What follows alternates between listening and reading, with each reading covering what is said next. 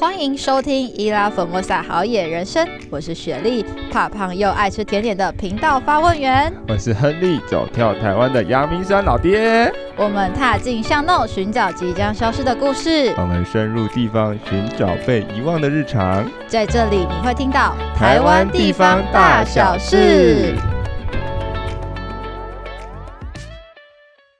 好，欢迎回到本周的好野周报时间。这个月呢，嗯、啊，应该说这个礼拜有非常多有趣的活动上线啦。哇哦，好像很久没有这么多活动了。哎，不对，最近的活动好像都蛮多的。嗯，那我们要从哪一个开始呢？从你最想要的开始。从我最想要开始哦。嗯，好，让我想想。因为从离我们最近的好了，那个。二零二二的台北白昼之夜在士林，对，因为在我们去年去年吧，对，去年，呃，算蛮幸运，我跟学弟有去到去年的白昼之夜在北投哦，对，那当然我们去年去到，因为去年主场在北投，那但我们居然没有先冲北投，我们先去冲了那个那个叫什么紫藤庐，我们先去大安区的紫藤庐看了一个很特别的表演。对，一个真的很令人惊讶的表 演。对，我们看一个很特别的表演，然后看完之后，我们才赶去北投。对，那所以今年从北投移到山下来到士林，其实我们也蛮期待的。对，那他这今年是第七年举办这白昼之夜的活动嘛？然后今年的范围以士林为主，所以周边的表演艺术中心、夜市、官邸公园，还有科学艺术园区，应该就是科教馆那一带啦，都会有。一系列的活动这样子，对，那今年的主题是士林大戏院。那活动的日期会在二零二二年的十月一号，所以也蛮快的，在差不多一个月的时间嘛。对，呃，那它大概是晚上，就是十月一号的晚上六点到十月二号的早上六点，就完整的二十四小时。那白昼之夜，我有点忘记我们之前那时候去完之后。有没有稍微介绍过白昼之夜这个活动？应该是有啦哈。你可以现在再介绍一次。我们要再介绍一次吗？啊，来反，我们就简简而言之，它是一个，它其实是一个国际性的活动了。它最早是由那个法国那边艺术家团体发起的。嗯，对，那就当然传传传传到世界各地，其实都很夯。就有点像我们去年去的那个叫做“打开台北”的活动，有点像，也是从国外传进来的一个叫做什么城市型的大型策展活动这样子。嗯，好，交给雪莉喽。哇，你讲的感觉很 没有什么。那那上次我们玩了什么？可以跟大家再分享一下吗？因为刚刚讲完，大家想哈，白昼之夜要干嘛？因为没有人听过的人，应该不知道他可以做什么吧？简单来说，就是一个呃二十四小时不要睡觉，然后呢，就是。呃，我要怎么去形容它？二十四小时不要睡觉，然后呢，就是骑上你的交通工具或开上你的交通工具，然后认真的去体验台北城市夜晚之美，然后到凌晨到天亮，对，就是嗨到天亮，就就限时二十四小时嘛，人一天不睡觉应该是还好啦。哦，这样听起来蛮热血的，对啊，然后就是在在那个啤酒，那叫什么？那个我喝着啤酒，然后到每个啤那个什么呃，beer surfing 吗？还是什么？哦，你说酒精路跑啊？酒精路跑啦，大家可以搭配一下，啊、就是反正白昼之夜嘛，就是到天亮，就是各个地方边喝边酒，边喝边喝酒边玩台北市。对啊，我觉得蛮好的。就像我们去年看了一个很无法解释的现代舞艺术表演，但我们也借机打开了紫藤路嘛。那看完之后，我们又骑摩托车冲冲冲冲到了北投山上。本来是要去泡那个传说中的天皇汤嘛，哦、就是龙奶汤嘛。嗯，就我至今到现在去了三次都还没跑到，真真的是哎、欸，对，所以再等下一次吧。现在天气冷了，应该有机会可以去泡泡足浴了。对，这个。那龙奶汤有什么特别的？他那天是晚上特别开放到凌晨吗？是的。而且特别开放了，好像传说中类似总统套房的一个一个区域了，都可以参观总统套房加泡足浴。哎、欸，就是在 总统套房里面泡足浴啊？是在总统套房里面泡足浴？对，Oh my God！希望今年也有，因为我记得，我觉得比较有趣的是，大家不要把它想象成它只有在一个地区会发生，它其实在全台北市就是一个大型的活动。所以其实你可以做的，你可以关注，就是你打，你可以在 FB 打白昼之夜，那你就可以在你想要的去的地区，然后把它的资讯都找好，然后你可以呃骑着你的交通工具，然后到处跑。那你可能可能可以跑到一个一，我觉得可能晚上到早上，你可能可以跑到三四个点吧，是就是不休息。我觉得是一个非常热血的活动。嗯、那我们现在那天好像最呃最晚好像是到北在北投结束嘛，嗯、因为北投是主场秀，它真的是到比较晚一点点，但它晚上真的是非常热闹，有导览导览走读活动，然后也有夜的表演。我们那时候还听了一个布布莱梅乐队吗？布莱梅乐队，你记得我们就在那个北投博物馆。那温泉博物馆前面，他们不是在那表演吗？他们用他们那在地的乐器，然后他给我了一个很像什么呃头像，什么东西，什么东西之类的。对对对对对，这是一个非常有趣的事情。嗯，对我觉得是个热血活动。那我觉得应该算是呃下半年的年度活动之一。呃，一年一度的盛事。对，就是打开台北，然后白昼之夜，我觉得都很值得参参与。然后因为它时间也很短，那一到两天，那你就可以。认识到台北不一样的，就是在巷弄里面，或者是你不会，你就在这样的时间点可以看到的地方。嗯，而且晚上打开又是不一样的景色，然后又刚好最后可以结合表演艺术，就是你会不知道到底表演艺术在干嘛，但你要体验一次，哇，amazing，就是 Amazing. 对，而且有些大部分都是。我觉得好的地方是它，因为是一个大型的呃政府一起合作的策展活动，所以很多的像是我们那时候去的紫藤庐，它就不需要收门票，你只要线上预约，你只要抢到一些名额，我觉得都还蛮值得的。是的，对，所以跟大家分享，我自己很喜欢白昼之夜，去年是我第一次参加，你好像参加过蛮多年，对不对？没有啊。我跟你一样，第一年，哦哦，所以我们就一起第 一起一起参加第一次白昼之夜。哦，那我们今天就可以这次就可以第二次了。对，所以其实大家要捕捉到野生的我们也蛮简单的啦。这两个活动参加一下，也许有机会。对，但我们不会公告我们在哪里。我们会啦，我们会边拍现实动态跟大家分享。嗯，好，那另外一个的话，分享一个有趣的活动，它呢就是在我们那时候介绍过的呃台北的地下水宫殿，在这个呃自来水。博物馆或者自来水园区的里面，嗯、那他现在呢有一个列岛计划，在这个募资平台上有募资。那我觉得有趣的地方是，就是我们原本想说啊，这地方还可以做些什么呢？就是还有找就是呃十三组不同的创作的工艺家参与，他把精工、花艺、刺绣或是纸科的艺术品，他们以岛屿就台湾这个岛为主题，在田田野调查后，把它做成一个策展，在地下水宫殿里面。嗯、那我我们因为我们对地下水宫非常了解。他去过快，应该是应该有快十次吧，不快不像十次，就是，嗯、但我们没有办法想象中他们能够在那边可以创造出什么东西。嗯、如果在那个宫殿里面，他们可以做出什么，我们还蛮期待的。那因为他现在在呃，我不是，我有点忘记他的平台是哪个。不过大家如果打列岛计划地下水宫殿，可能就会看到他们的这个最新的活动。那因为他们其实这个策展呢，大概就是呃，现在在募资，那结束开始。正式开放是十月二十到十月三十一，大概也就是半半个月的时间，也没有办法到非常长，因为它平常车是会有导览解说活动的。嗯、那我觉得如果有机会可以去看看，他们用不同方式去认识这个地方，你会对于可能是对于艺术的工艺家有深刻的印象，或者是对于这个地方，嗯、我觉得都很不错。那欢迎大家就是可以去体验看看。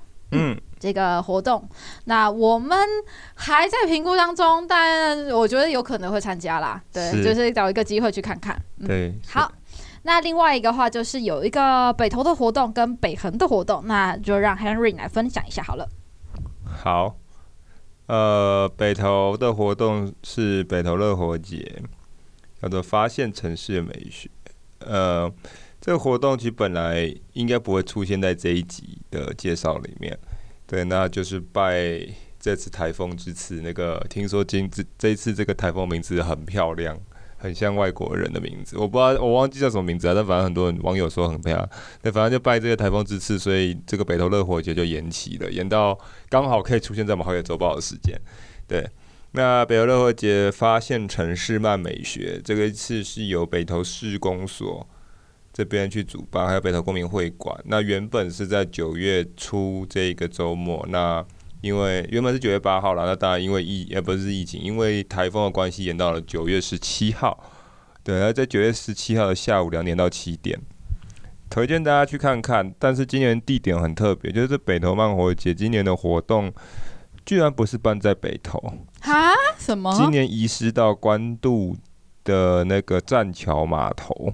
栈桥码头，对，应该是我在猜，应该是在关渡宫附近，就是靠近关渡大桥那边。哦、嗯，那今年仪式过去，主要他们是呃希望就是有一些不一样的玩法，包含是呃他们晚上也请了北投在地的很知名的咖啡哦，就是我们上次有讲到火的意志，还有另外几间呃咖啡工作室去现场，那晚上让大家在那边喝咖啡，看观音山。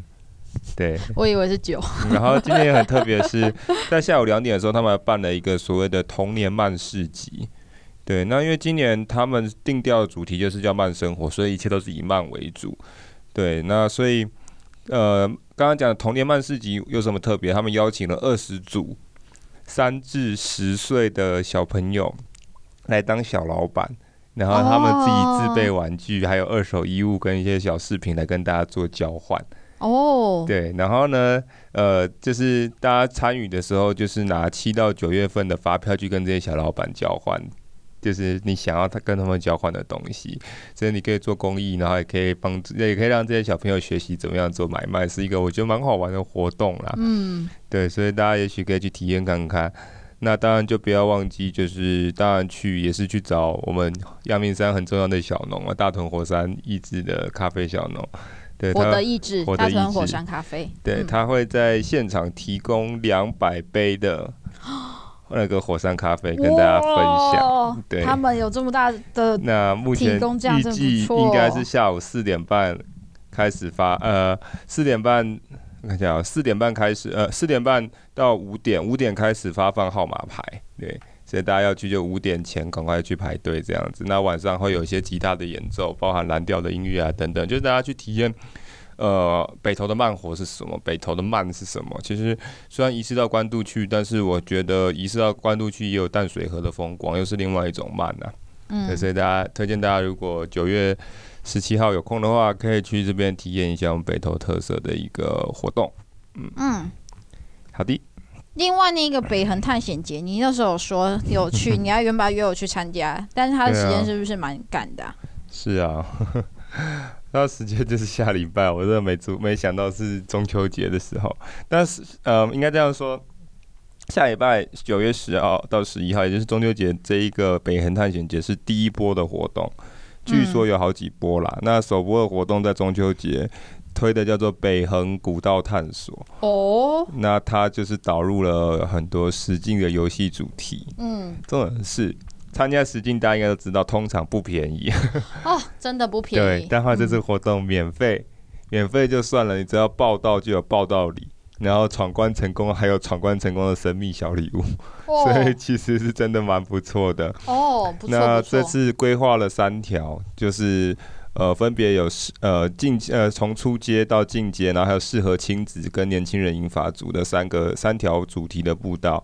那一条是叫做巴林时光步道，应该是在巴林大桥那边，我在猜。另外一个是高绕溪的古镇步道以及观音洞步道。观音洞步道我刚好前阵子有去到附近啦，它旁边就是很有名的三明蝙蝠洞，还有基国派老教堂。所以大家如果对于这些秘境的话，可以去看看。对，那这次的活动，呃，主要就是围绕在北横这边。那报到地点就是统一是在那个拉拉山的游客中心，所以大家就开车去到拉拉山游客中心，然后跟他们讲。那但是报名的方式是要先事先网络事先报名，对，所以大家就是要先加入那个官方的活动 line at，然后加入之后再到活动地点报到，就可以领取我们刚刚讲的报名参加礼一份。对，那你整个参加完之后，再把东西交回去，又会有一份那个应该闯关过关的礼物，这样子。嗯嗯，你自己有参加过北横探险节的活动吗？我没有。那你去过北横很多次吗？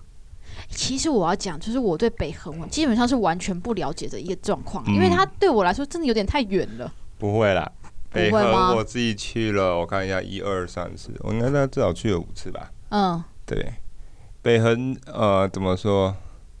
因为 啊，还是老话那一句啦，说远不远，说近不近，就是那种很怎么讲冷消，讲难听点冷消为的说法。为什么说说远不远，说近不近？因为它也是一个很，那怎么讲，有点尴尬的存在，你知道吗？就是你从桃园近也是有一段距离，你从宜兰近又有一段距离。但感觉上宜兰近好像比较近，但是宜兰又会塞车。再来宜兰进去的话，又是那种九弯十八拐，弯来弯去你也开不快，所以它就是一个嗯。很方便，没错，但是其实有点要近不近，要远不远的。但是它周边，我不得不这样讲，北横还是很值得去，因为北横周遭有太多可以玩的东西了。然后你玩北横的话，我是建议啦，就是要搭配另外一个另外一条在北横旁边的支线，非常推荐。那名字讲出来，之浪漫的，大家如果在排蜜月的话，我这这一集可以这边 highlight 一下，对，就是你可以带。带着你的老婆，然后跟他说：“我要带你去罗马度假，我们来排一个罗马假期，有没有非常浪漫？”对，呃，其实你没有飞到，你不用花好几好几，可能好几十万买机票飞去意大利罗马，不用，台湾就有很漂亮的罗马公路。对，那罗马公路顾名思义，从那个呃马马武都，然后到罗浮，对，它是北横的一条支线。那马武都在哪里？其实就是新竹的关系再上去一点点。这条公路是绿光森林的那个地方吗？欸、对，应该说全台湾有好几个绿光森林，那边是其中一个绿光森林。嗯、对，那嗯，我只能这样说了，这条公路非常的漂亮，以前也非常多人在走，但是呃，也是经过一段时间之后，它就变成时代的眼泪。现在谁会去走呢？两个两种族群，一个是重机骑士，一个是自行车骑士。因为它虽然是山路，但是它好骑。然后没有到很弯曲，然后坡度也都还 OK，所以很多自行车骑士会喜欢把这个当一个挑战，对，那大家就会说，那我们去罗马假期呀一下，对，那这边当然还有很多也是，呃，我非常熟的一些地方的伙伴，对，之后有机会我们再推荐给大家，包括如果大家喜欢喝咖啡的话，这条公路真的是可以说台湾数一数二的咖啡公路，嗯，那好了，讲远了，回到北横，北横的话。起点的话，其实真的要讲，应该算是桃园的大溪啦。所以你看，从大溪老街，大家就可以玩很多东西了。大溪老街、大溪木艺博物馆群，然后大汉桥等等等，还有李腾芳古宅。然后跳到大溪之后，再上去到到慈湖，慈湖就是以前老蒋，因为不是以前老蒋，就现在老蒋他的呃叶灵还在那边嘛，就是他的棺木还在那边，然后卖个慈湖公园，那也有后慈湖的秘境。那再一直上去，其实还有北横上面还有几个蛮著名的嘛，拉拉山的水蜜桃、巴陵大桥，然后我们近几年比较夯的，可能角板山的总统行馆，然后一直到上去还有小乌来、天空步道等等等，所以这一条算是呃怎么说，就是油气价值非常高一条公路。对，然后你再往宜兰那边走，还有很知名的名池森林游乐区。对，就是台湾很漂亮的一个高海拔湖泊，从那边还可以去到七兰神木。对，所以你看这条，其实这条真的要讲，我们也是讲不完，那估计也是可以讲掉一集。嗯，好，嗯、看你还有什么要问的？没有。对，我觉得有机会可以去走走看。嗯，因为我之前曾经有一个机会可以提，就是规划北横探险节的活动，嗯、然后我其实有做过调查，但是其实因为我本身没有实际走访过，嗯、所以你刚刚听你讲，好像就觉得哇，原来这么多可以玩，但很多其实都老景点呢。你自己分享有没有一些是比较新，啊、然后觉得大家如果第一次去，其实可以玩玩点不一样的东西。其实还有一个更老的，刚刚没提的石门水库，哦，对，那是更老的景点了。对，你说新一点的景点。可以去的，是不是？我记得它可以高空弹跳，那、嗯、可以啊，在一个桥上。那那边有几座桥会做高空弹跳啦，嗯、就是台湾高空弹跳协会，这样他们会看就是气候去安排，这样一般会在好像在巴林大桥附近那边啦。他们的那些还蛮，我记得还有一个野溪温泉，什么嘎拉赫吗？还是嘎拉赫？嘎拉哈是不是他们有做野溪温泉？这边超多野溪温泉，嘎拉赫野溪温泉、四林野溪温泉。等等等，然后这边就是秋冬就是泡野溪温泉爽爽爽的地方，在夏天玩水也是爽爽爽的地方。嗯，这里有很知名的，比如说铁库利、铁库利瀑布、幽灵瀑布，然后呃，铁木什么的吧，铁木瀑布，嗯、对，都在这边。然后在我们刚刚讲小乌来天空步道，就是在小乌来瀑布上面，那个也是很漂亮。对，所以像幽灵瀑布也是一个很秘境的地方啊，但是大家要去就是要找一下。对，然后再下去一点点，到靠近宜兰那边，宜兰那边还有呃，像排骨溪的野溪温泉等等，就是这边秘境超多。然后呃，刚刚讲那个七兰神木嘛，那个要专案申请。其实除了七兰神木之外，比较特别一点，还有一个比较人少人知道，叫做快木小学堂。诶、欸，它是那个秘境，我们叫秘境一百线道，那个要跟特定的旅行社申专案申请才能进去。对，因为目前只开放宜兰的部分几家特定的旅行社专案申请。嗯嗯、对，但那边听说啦，是比七兰神木还漂亮，因为有人说七兰好像是台湾大概数一数二大的神木园区，它很特别，是用那个。名人呃，孔子啦，用用历中国的历代名人，还有孔子的一些呃弟子去命名的嘛。对对，那听说宽木小学堂虽然没有它那么大，但是比它更精美。对，所以就这边真的可以玩的东西太多了。对，包含罗马公路，其实我建议大家有机会去玩，就是可以玩个两天一夜。对啊，从关西开过去也很舒服。嗯，好，好。九月十号、十一号，大家欢迎去参参加北横探险节。我们这集应该是礼拜二就上，嗯、所以你还有时间可以报名。请大家加入他们的 LINE 官方账号，嗯、然后呢，事先预约，你就可以免费体验刚刚讲的活动哦。是的、啊，非常棒，因为免费加有报道礼、神秘小礼，所以呢，我觉得非常值得。OK，好，那接下来呢，就回到我们的呃，最近我们做了蛮多事情的啦，嗯、就是我们有一些。有趣的提案，让我们大概一个礼拜没有什么在睡觉，哦、很累很累很累。然后现在就说哦，好好想放空的感觉。对不过我觉得是值得。那因为我觉得有几个东西可以跟大家分享，就是我们最近有在这个台风天，因为今天是礼拜六嘛，我们礼拜六录影。嗯、然后我们在台风天的日子，我们还去听了一个讲座，所以我们我们就想要做地方创生相关的议题嘛。嗯、然后我们就去听了一个叫做“想办法活下去”，再来谈地方创生。我想说哇。这名字议题真沉重啊，但我觉得也很现实。听完觉得，嗯，没错，就是。你虽然想着要为着地方发展，但你也要为了自己填饱肚子，好好活下去。嗯、这也是很现实的问题啦。听完的感触蛮多的。嗯、那我们原本在车上要讨论一些，就是啊，到底要怎么，就是让大家持续活着啊，什么之类的。但 有啊，要节目讨论那个吗？雪雪莉持续不愿意面对哦，我在等他的答案。然后他没跟我分享他今天的心得，我已经跟他分享完了，所以我要敲碗，借大家的力量敲完。雪莉，你可不可以分享一下今天的心得？啊，所以，我们今天，我们我们可以先讲一下，我们今天遇到两个品牌。我觉得其实，因为我们认识他们蛮久了。好啊。对，我在两个不同地方认识，一个是岛内散步，嗯、他们就在做台北，现在不止台北了啦，台北的应该说是呃走读活动，城市散步，对，城市导览活动。然后、嗯、呃，我自己参加过，他们是那个夜的林森北，就那时候就是觉得、嗯、啊，这个路线平常去不了，去一下、啊。对对对，就是觉得哦。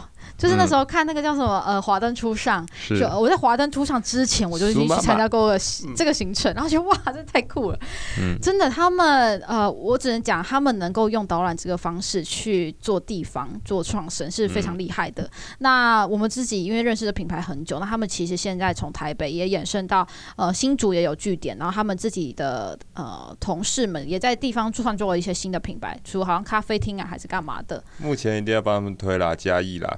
嗯，嘉义嘉义的品牌，对，对对对，我觉得他们是一个还蛮呃对地方或是对台湾还蛮有贡献的品牌，大家也可以去认识一下他们。嗯、如果没听过的话，欢迎去上网 Google 一下。原来你是洋葱。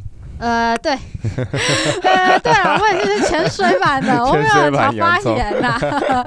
好，另外一个就是我们的另外一个品牌是双口旅。嗯、那我们呃认识他们，今天他们很可爱，他们一家人出现，就是但主讲人是他的爸爸，就是呃三个呃老公，对不？爸爸，爸爸，对小小女孩的爸爸啦，这也是啊，也是。啊、那我自己很印象深刻的地方是，他们呃不是在他们自己的老家去做。地方创生，他们找了一个三合院，辞完职之后找了一个三合院。决定开始做台湾的米食文化。嗯，对我来说，我觉得这地这个东西离我很遥远。但那时候，因为他们就也会经历过一个过程，就是草创期，你必须要跟很多不同地方寻求资源、找提案、找资金，嗯、或者是你自己本身就因为原本的工作有一些呃收入，嗯、那你就会投入这样子的呃预算进去嘛。嗯、那当然你在提可能是文化部或不同的地方的时候，他们就会问你说：“你做这件事情。”一定要现在做吗？就是他们要提的是，他们要做贵。他们觉得台湾的米食文化，就是他们的长辈以前就是呃农家嘛，他们有很多米，他们就把它做成很多各式各样的米食料理，可能像是发粿啊、花粿，然后超花粿等等的。那这个米的文化，他觉得这个时间点如果我不传承之后，就不会有人继续做了。嗯，但他们那当然就会有人说啊，那你现在不做，现在这些人都还在啊，那你为什么现在做？但你有想一件事情，其实我觉得很多时候都是靠一个天时地利人和，跟旁边你有伙伴愿意支持你做这件事情的时候，你就会开始做。嗯。对，然后刚好那就是他的时间点。他们现在目前已经呃第三年了吧？我觉得能够撑过三年，其实应该就可以继续下去。嗯，而且还碰过疫，还碰到疫情，能够活下来，啊、我觉得也是很不容易啦。所以我们也可以的。哦，对，我们还在努力当中。那我就听完，我自己感触很深，是他们呃很多时候我们都会认为我们要获得全部人的认同，我们才会开始做事情，但其实。嗯你只要获得一部分的人，或者是愿意支持你的人的认同，其实你就可以开始做事情。对，因为我其实都，因为我们有时候就会觉得啊，我旁边的邻居都不同意啊，这些事就不行。但其实我后来发现，其实有一些人他支持你的理念，或者他即使不认识你，他也会嗯，就像我想讲举例，好，这集应该可以讲一下吧。就是呃，我自己的朋友，然后他们听到我们在做这些事情，他就说，虽然我对文化的传承我不了解，我也。呃，我也不一定会参与这，但是我会支持你在做的事情。其实我觉得某些时候，就是有这些人在支持你们，呃，或者是就在听我的班，单纯听我们频道，都是一种支持。你当然知道这些人认同你的时候，其实你就可以坚持下去。对，我觉得这应该算是我今天听完蛮有感触的一件事情吧。就是当我们一定要认同，我们一定知道做些这这过程当中一定很辛苦，但是就是想办法活下去。那有一些人支持你就够了，这样子。感谢现在在收听的每一个你我他他他，对对 对，我们的好野人们，非常感谢你们的支持，让雪莉持续有动力往下走，也让好野人生持续的在不断的精进跟扩展。对，那我想再 echo 一下，当然，嗯，周遭的认同，我们叫环境的认同很重要，但其实我觉得更重要的点，不是别人的眼光，而是自己。往往其实我们碰到的是心魔，我们要先打败。也不是先打败，我们先通过自己这一关。我们怎么样在自我认同上面得到更多的的信心，去勇敢往前冲？我觉得那才是最困难的，比起周遭的认同。你现在在对自己精神喊话吗？嗯、没问题，我收到了。我现在对你精神喊话。这集先闭掉喽，各位。好，OK，那就是回归啦，就是我们今天就是听了这个很棒的讲座。嗯、那有时候就是要多多出去走走，才会获得一些启发。所以我们也非常欢迎大家，如果有些讲座啊，这次我们去听的地这个讲座，我觉得蛮特别。但亨亨利，你应该是听过很多他们的讲座。嗯、这次是在呃华山文创园区这里面的华山文创大楼吗？诶、欸，应该算是啦，就他主要那一办公室那一栋，嗯，的二楼这样子。对，那他们其实，在他们的官网不定期都会推出类似这样子的活动。嗯、是的，对，好像是一个月之前都有一场。那我觉得，如果你对于地方，呃，想要了解他们在做些什么，那他们都会有一些讲座的课，呃，讲座或者是活动。那欢迎就大家可以呃上去参与。那他们好像在活动通偶尔也会在上面发出一些公告啦。嗯，对。那这个就是我们今天的日常观察的小分享。那另外一个，我还是很想讲。虽然时间有点，就是我们要进入我们主题，但是我想讲，就是我们有一个很很好的、很好的友台，他们的饼干盒上市了，应该算是吧？嗯，对啊，对，很像小孩子出生的感觉，没有啦，就是这个友台应该也不用再多说了，就是那个我们之前发过很多线动嘛，那个漂亮小姐姐，对啦，就是生动台北。这种台北，他们最近大家如果有在追踪，应该有发现他们做一个叫做什么“盒装台北”嘛，就是应该也算是他们生动台北，我不知道几点零的一个全新企划这样子。那他们结合了 Podcast，结合了呃，算台北的怎么说文创商品嘛，对，然后结合了工艺去做了一个很特别的呃饼干礼盒的包装，嗯，对。那目前还在泽泽募资上面募资，所以也欢迎大家就是去多多支持我们的友台生动台北。嗯嗯，我们我们我们自己在看他们这个过程，其实就知道他们蛮辛苦的。你会想象一个饼干盒，从一个铁盒饼干盒到底会需要多大的努力，然后把它这个东西生出来？你会想说，那这不是很简单吗？找饼干盒厂商，找饼干厂商，然后做饼干画出来就好了。可是其实中间有很多过程。举一个例子啊，就是假如说。呃，这个不知道能不能举啊？反正就是，假如说你要一个摩天轮好了，那摩天轮你可能就要找那个摩天轮的公司找授权，其实那些都不容易。我记得亨利，你那时候有讲过你明信片的故事。其实我们都会想象说这些东西都很简单，但其实他在光设计、洽谈，然后行销、找这些 podcaster，其实我觉得中间都是非常辛苦的。对，我们也听到说他们也蛮多的这个呃激烈的辩论，但是最后都是有好结果的，所以他们现在顺利的在泽泽平台上。就是可以开始募资，我觉得非常的感动啦。对，所以我们有支持他们。嗯、那到时候呢，我们会把一些就是活动的链接，欢就会贴在我们的这个下面，然后欢迎大家就线上支持他们。就是是、嗯、呃台北的饼干盒，然后他们就是有公益元素，嗯、因为他们是请呃我记得是叫什么宝宝吗？还是什么？呃，那个 我也还忘了怎么讲，反正就是有公益元素，就是呃。有些可能比较有呃深情，他们请小鱼儿们、熊米屋的小鱼儿们来帮助大家做饼干，啊、所以大家可以同时做公益。对对，这个就会还会还会再回馈他们。那熊米屋大家可能过去，如果不熟，大家应该过去在那个街街上常会碰到，就是那个在红绿灯周边会捧着篮子，然后这边说大哥哥、大姐姐一包五十元，在那边卖饼干，就是他们。嗯对，那目前他们就跟他们合作这样子，嗯，对，所以大家就是不要忘了去泽泽募资，呃，就是支持一下，支持台湾的好声音，不，台北的好声音。我我真的今天有点强，对不起，支持台北好声音，然后支持台北的好物，也支持我们的熊米屋的小鱼儿们，让他们可以有更多的方式可以得到社会上的帮助。嗯嗯，好然后好。我知道时间真的很赶，但是我还想再讲最后一小个事情。我刚刚突然想到一件事情，都没有在反纲上的，没有在反纲上，我应该来感谢一下大家。就是我现在再 call 一下，现在在收听的每个每位好野人，然后当然最重要最重要就是感谢我们的头号粉丝们。为什么突然要这样感谢大家呢？因为在上个周末的时候，我们呃搭配了台北城市博览会，我们前进了台北的风味市集摆摊，然后。感谢呢，有来到现场就是支持我们的，不管是为了学历专程而来，还是为了我们节目而来，反而感谢有出现的各位，然后跟我们拍了很多照片，也有现场实地在市集上面，呃，上次购买我们的咖啡支持我们，就是很感谢你们，也是为了节目，为了我们台湾的特色文创商品，就是尽了一份心力。对，所以在这里就是利用简短的时间跟大家说一声感谢。对，嗯，那也期望大家就可以继续支持我们。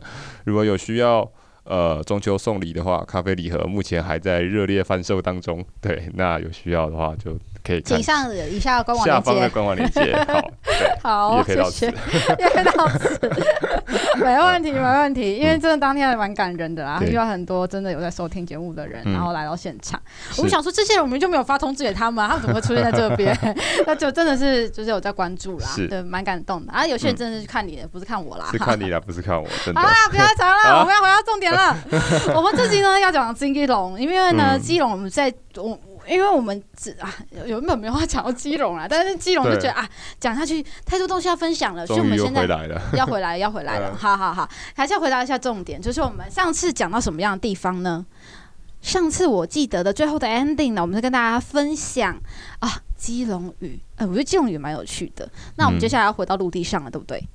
呃，没有，还还要在海还在海上吗？我们要回到陆地上，但是我们要回到一个。全台湾最近的离离岛，直接要跳到离离岛，好，没问题，好，那就要有你引言喽。哈，有我引言哦。啊，对啊，你刚开始跳离离岛，好啊，可以啊。讲什么来？你先讲。今天今天不是不是对啊，就是我回到港口之后，就是准备要往离离岛走了。还是你要先讲那个什么基准点？基隆水准原点，测测看你到底多有水准。好，好像这 slogan 哦。我觉得蛮有趣的点啊，这是我们自己都不知道为什么。那你有去过吗？我想问一下。我没去过。但你知道这个东西吗？有有看过资讯。嗯，对。这好冷门哦。就台湾其实我们太好，这这又回到我忘记之前讲那个每日一冷那个台湾冷知识，不知道有没有提到。但是台湾其实有几个很冷门的地方啦，一个是刚才现在讲的基隆水准原点嘛，其实台湾有一个水准原点。再来，台湾还有一个很特别，叫南底级，就是台湾最难到达的一个点。那个点据说在阿里山附周边的一个深山，大家可以上网打台湾南底级，有一个外国人有去那边找到那个点，就是叫台湾南底级。南底级，底是什么底？很难的难，抵达的抵，然后极是超级的，这就是那个极度的极，极度的极，就南底级。然后他们还有所谓的地理中心点，也就是在我们普里。所以台湾就有很多这类型，就是应该说用于。土地测绘吧，应该这样说啦，测量上面使用。对，那你今天要讲你的水准有多高，就讲到基隆的水准原点。对，基隆水准原点，应该说台湾水准原点了啦。对啦，台湾最、嗯、台湾最早一个水准原点，就是在西元的大概一九零二年，就是日治时期嘛。嗯。当时由台湾土地调查局去设置的。呃，当然最早设置位置在那个大沙湾那边，应该是现在中正。度附近吧，嗯，对，然后就是从那边开始去做一个测绘，那当时还有以社寮岛，也就是现在的和平岛去做海、嗯、呃平均海面的高度的一个基准，这样子，嗯、所以当时绘制一个很重要的地图，叫做台湾宝图，没错，对，这个宝是城堡的宝，不是宝藏的宝，所以大家不要想用这宝图去找宝藏哦。对，那当时也因为这样一测呢，测出来发觉哦，玉山的海拔高度，请问玉山的高度是多少呢？嗯、呃。不能说。啊，因为它会在变动，对不对？现在对啊，目前官方说法是三九五二啦，但是据据科普资料来、科研资料来讲，应该是说，因为因为火山造山运动，呃，不是火山，因为造山运动的关系，其实玉山每年都在长高，对啊，每年可能多长一公分或零点五公分，所以现在到底几公分我们也不知道，但是如果用官方资料是三九五二啦，嗯，对。就是由这个水准起点开始，所以大家如果要知道自己多有水准，请站在他的旁边。是，可以去那边拍一张，好像不是很高哎，怎么办？拍一张很有水准的照片。所以等于你越高，你的水准就越高。哎，这样对吗？好了好了，就等于说是海测量不，如果简单来说就是海拔高度的意思吧？对，对不对？嗯，好，那它其实高度好像是从海平面的平均值，然后开始往上算。是的，所以也不是从陆地开始，从海平面。嗯，对。所以你看，我们是讲海拔，我们不是讲地拔。嗯，因为它是用海的基准去做嘛。嗯，那当然它影响到大家，如果国高中吧，如果国高中的地理还没还回去的话，以前会看到所谓等高线图，应该就跟这个水准点非常有关系。嗯嗯。我觉得这蛮有趣的，跟大家做一个小小的分享。是的，但跟我们今天这集只是一个 小小开头。对啊，因为这算是刚好会经过啦。就是如果你从从基隆屿回来，然后开始从我们这边要前往我们等下讲的台湾的离离离岛，也就是最近的离岛的话，会经过它这样子。那我们是要沿途走过去，还是要从离离岛开始走回来嘞？看你想要直接杀入重点，还是我们要直接开直接讲周边呐？好啊，那就先讲离离岛开始好了。好，好啦，好啦，我们现在讲一下大家对和平岛的印象啦。因为我那时候听过蛮多人讲，他说啊，以前这地方谁要去呀？以前他还要门票钱，但以前没有整理的像现在这样。嗯，对不对？和平岛旧城社寮岛了，没错。对，那他其实早期是呃，应该说他就是跟基隆离很近了。那好像我没记错，是不是他以前曾经也是陆连岛？没有啊，他从他没有连在一起，他没有，他一直都不是陆连岛，对对，所以他就是盖了这个和平桥之后才连在一起的。嗯嗯、对，那这边算是怎么说？台湾，台湾很重要的那个叫做什么？很重要的历史据点，因为等于是当时呃西班牙人跟葡萄牙人，呃西班牙人当时登陆台湾的时候，就是从和平岛这边上岸。对，所以有人说南安平，北和平。哦，这是一句台湾古俗谚，其实就是跟可以证实到，就是南台湾来讲，最早发迹发展历史文化或是政经中心，就是从台南的安平开始。那北部的话，就是从我们和平岛这边开始。然后我接着讲，我就那我就照着我的 tempo 走了。没有啊，你如果接着聊，我就接下去啊。那 我们上一要讲什么？还是你先讲你想讲的？因为你要我照着我 tempo 走，我就现在不会进，我还不会进到和平岛，我就从和平桥开始讲。对啊，好啦，那就是我们现在要，就是我们刚刚讲说我们要去到这里离岛嘛，那去到这离岛很重要，当然就是要一座跨跨海大桥先登到这离岛上面去嘛。那这座很重要的呃跨海大桥叫做和平桥。现在去呃现在去基隆应该都会看到一座白色的呃怎么说拱形的一个吊桥这样子。对那，这座大桥，它其实是我们就是全台湾第一座的跨海大桥。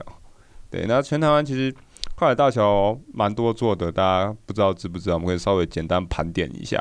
北部来讲就是和平岛的跨海大桥，然后呃外岛的话，我们金门有一个近期准备要完工、准备要开通的金门大桥。对，不是旧金山的金门大桥，是金门真的有一个金门大桥连接大小金门。然后在澎湖最著名的跨海大桥不用讲，南部还有一个那个大鹏湾的跨海大桥，那个大桥还会折叠。哦，所以台湾其实大大小小很多的跨海大桥，但第一座是在基隆和平岛。这座大桥全长七十五公尺，哈，然后它其实旧名是基隆桥。对，这最早是在一九三四年建造的。那基隆桥为什么后来变和平桥？就是因为基隆桥在二战的时候被美军炸毁，炸毁之后重建的，就决定改名叫做基隆桥，呃，改名叫做和平桥。对，那跨越到这座跨海大桥之后，就代表你上了和平岛，对，也就是旧称的社寮岛。那我们就接着，好，跨越和平桥之后进到和平岛。和平岛这边前世今生，这个我等一下就是交给雪莉去讲。我就讲和平岛进进去和平岛之前，你要看到一些东西啦。那首先当然就会来到一个很特别的地方，叫做正滨渔港。为什么说很特别？有人称它叫台版五渔村。那呃，现在当然大家就会看到，就是七彩缤纷的彩绘的渔村大楼。对，那至于这件事情到底是呃怎么说是好是坏，没有办法去讲哦。那有人觉得呃，他重新再造了呃正滨渔港的繁荣，因为正滨渔港曾经很繁荣，现在没有那么的繁荣。那有人会是说这个是一个 copy，一个复制，所以这种不去多提啦。但是。当时是有正滨渔港这边，他们有一个呃新兵山的共创工作室，算是也是回回呃回乡的青年，然后他们一起去制造的。那用艺术的方式去找回了正滨渔港的荣景。哦，为什么要讲找回这个荣景？其实你看哦，正滨渔港很早就建造在日治时期，然后当时其实是北台湾最大的渔港。对，然后所以当时的正滨渔港不会像现在这样，就是几艘小舢板散在那边。以前其实是非常非常多的，呃，应该说渔船，然后各式各样的船都在这里。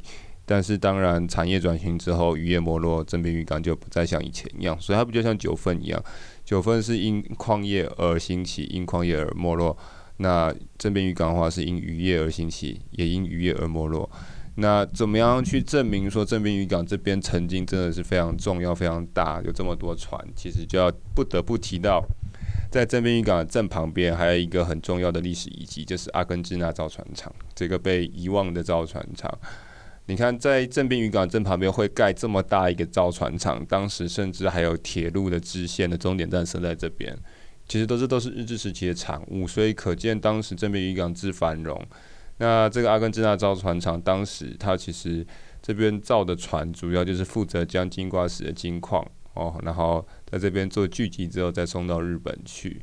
那日时期当然后来也是有做一些游艇啊，然后给美国的阿根纳造船厂。那其实它这边原址哈，就是现在的阿根支那造船厂，现在是已经有点半废墟状态在那边。那但这边这个地这个厂址原本在一九一九年是当时的那个八尺门。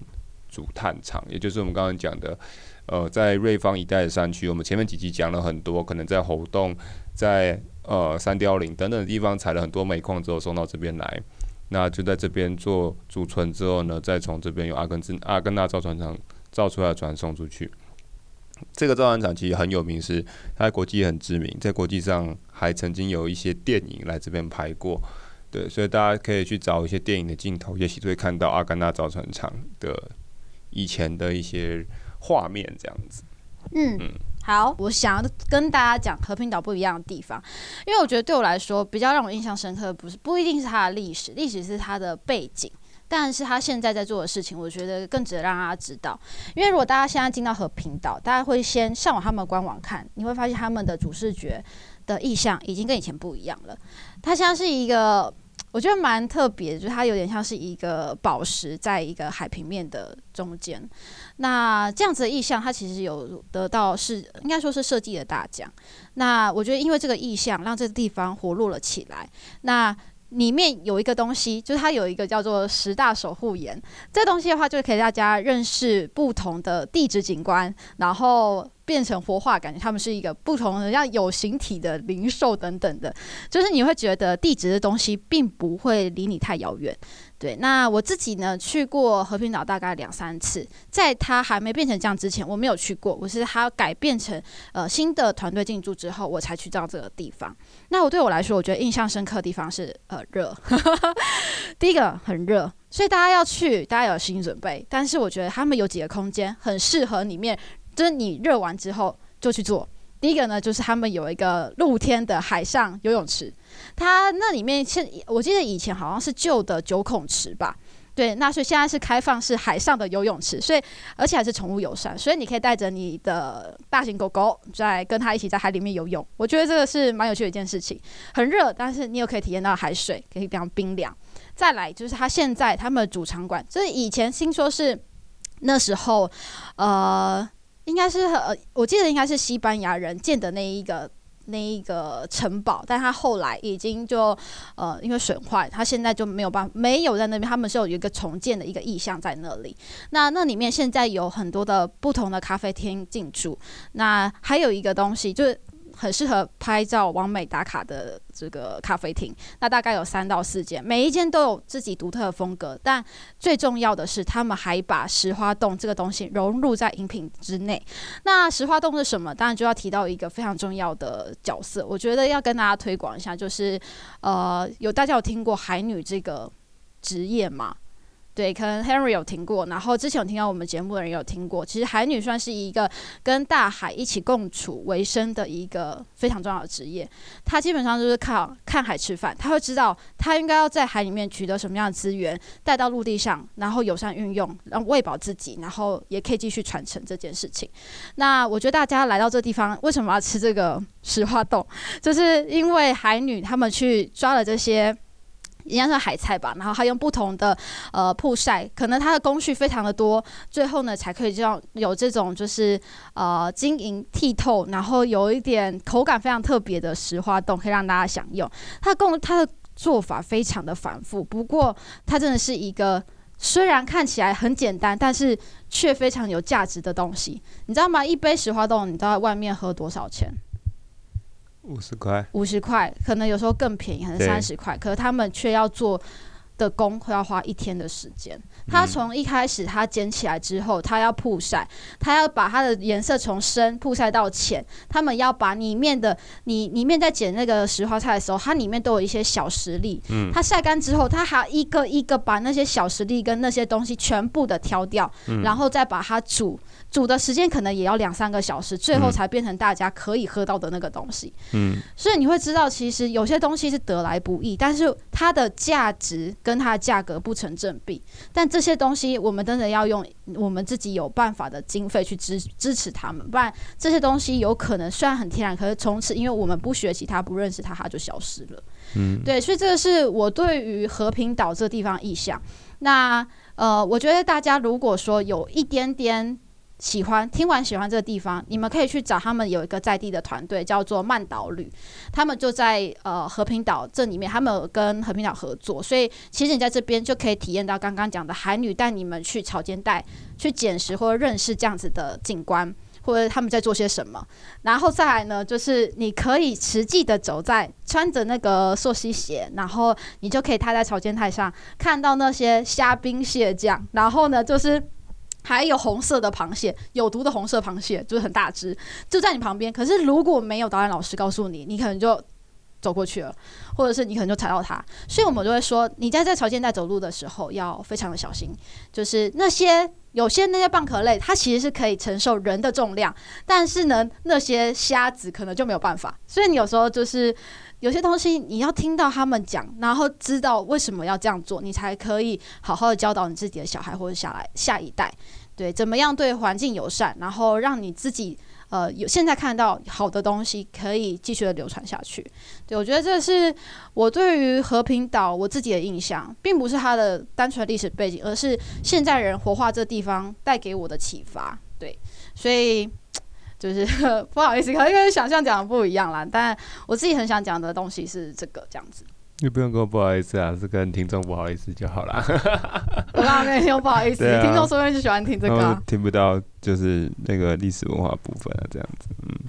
好，那没关系。如果大家想要听的话，其实网络上也蛮多资讯。那如果还是想要听，没关系，我们会自己再去走一遍，然后再跟大家分享，好不好？OK。